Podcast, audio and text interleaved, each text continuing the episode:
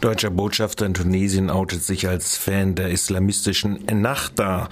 Auswärtiges Amt dementiert lauwarm. Laut einem Bericht der tunesischen Ausgabe von Business.com hat sich am Montag der deutsche Botschafter vom Stellvertreter des erkrankten islamistischen Parteiführer Ghanouchi und Mitglied des Shura-Rats Sadok Chirou zum politischen Meinungsaustausch im Sitz der Ennahda empfangen lassen. Nach Darstellung des Webauftritts der Ennahda bekundete der Botschafter Herr Jens Plöttner eine profunde Bewunderung der Rolle der Ennahda im Transformationsprozess und der Verbesserung der bilateralen Beziehungen.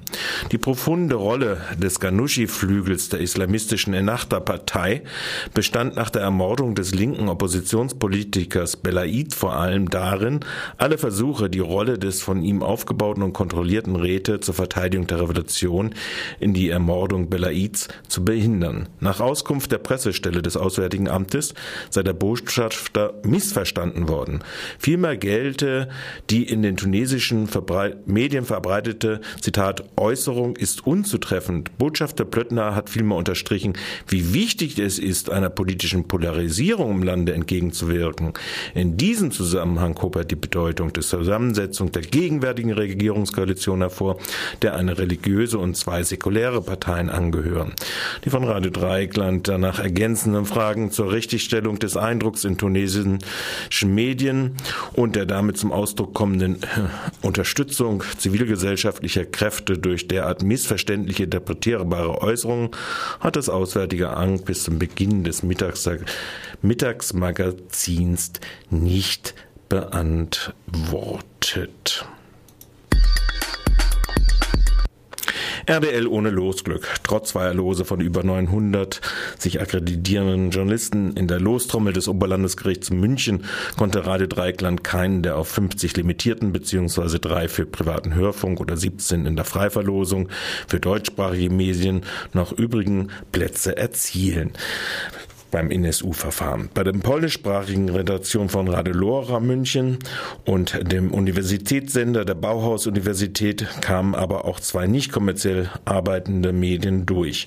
Radio Dreieckland hofft, dass Taz, Fass, Reuters und Welt jetzt tatsächlich ihre Ankündigung wahrmachen und die Fernsehübertragung für Journalisten beim Verfassungsgericht durchsetzen.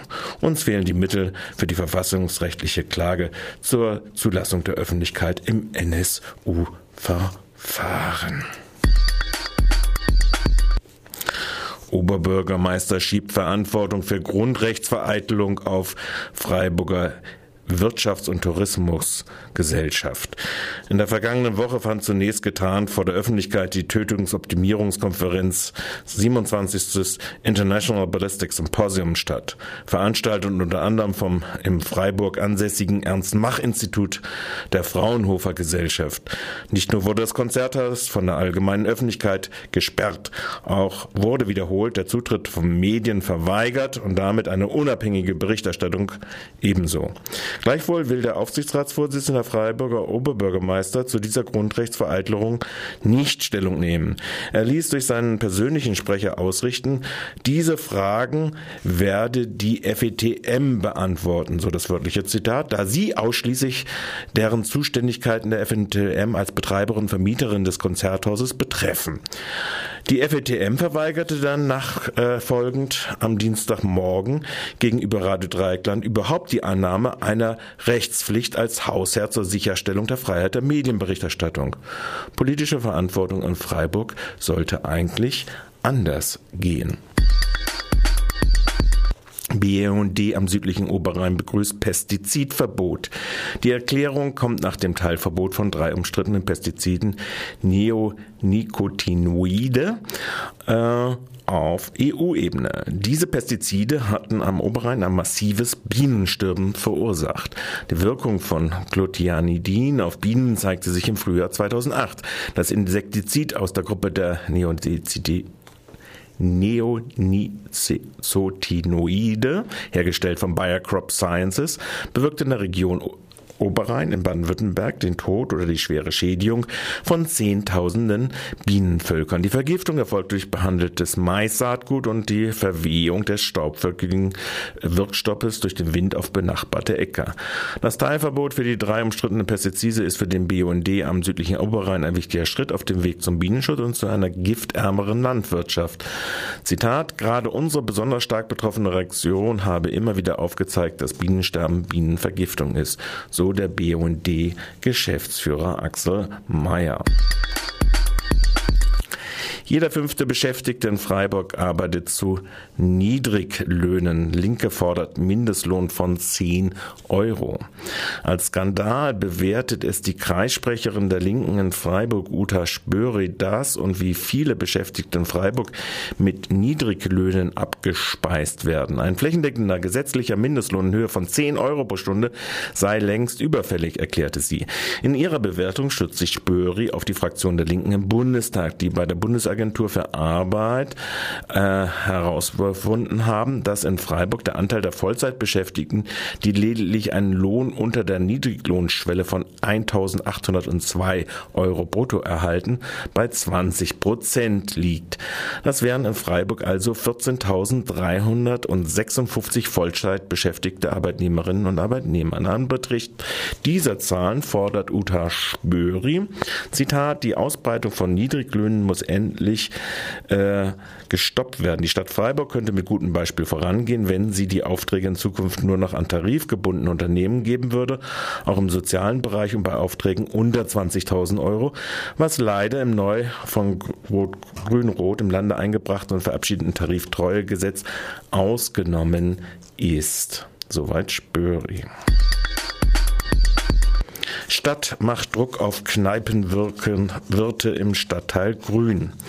Wie berichtet hat das Ordnungsamt der Stadt Freiburg mit ihrer total unverhältnismäßigen und damit offenkundig rechtswidrigen Allgemeinverfügung für drei Tage, 30. April, also heute bis 2. Mai einschließlich, jegliches Singen auf Stühlen sitzen, Glastransport, Jonglage, Feuerschluckerei oder Federballspiel, kurzum jede fröhliche feierartige Betätigung im Viertel verboten. Diese rechtswidrige Verfügung droht nicht nur massenhafte Beschlagnahmungen an, sondern fordert den Polizeivollzugsdienst zu Körperverletzungen in der Form von Anwendung unmittelbaren Zwanges auf, um das Verbot durchzusetzen. Um das erkennbar rechtswidrige Verbot mit Gewaltmitteln besser durchzusetzen, hat das Ordnungsamt der Stadt Freiburg auch alle Kneipenviertel Kneipenwirte im Viertel angesprochen. In einem A4-Reversschreiben verlangt sie die freiwillige Preisgabe ihres Rechtes auf Außenbewirtung im öffentlichen Straßenraum, das ihnen nach den Regeln in Freiburg an Feiertagen und Vorfeiertagen sogar bis 0 Uhr zusteht. Zugleich sollen sie verhindern, dass ihre Gäste Getränke oder Speisen in den öffentlichen Raum mitnehmen. Falls Falls sie dies nicht freiwillig also freiwillig auf ihre Rechte verzichten, soll das Ganze als Verbotsbescheid ergehen. Dieser, äh, dieses Schreiben liegt gerade Dreieckland vor und wird auf der Webseite publiziert werden. Wie doch in Freiburg der Polizeistaat im Amok-Modus marschiert in dieser Green City. Und das war es schon wieder.